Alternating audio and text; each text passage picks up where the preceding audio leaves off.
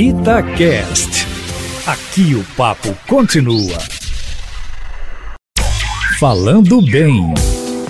Quarta-feira é dia de dicas do professor Marcelo Batista. Fala, professor! Fala, Júnior Moreira! Bom ou não? Estamos aqui hoje para responder a mais uma dúvida, agora da Camila Kirten, que nos pergunta sobre como utilizar a crase. E ela quer uma dica infalível. Camila, Camila, tô para te falar o seguinte.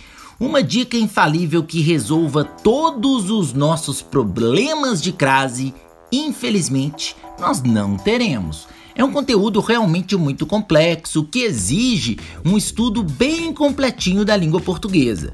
Mas claro, tem uma dica que vai te ajudar na maioria das situações.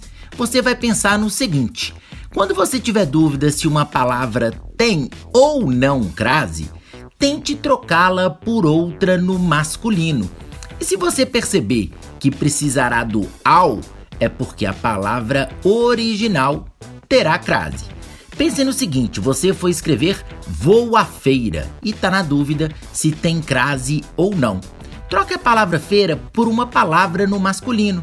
E aí daria, por exemplo, vou ao clube. Se virou vou ao clube, significa que você teria artigo mais preposição. Então, você colocaria crase.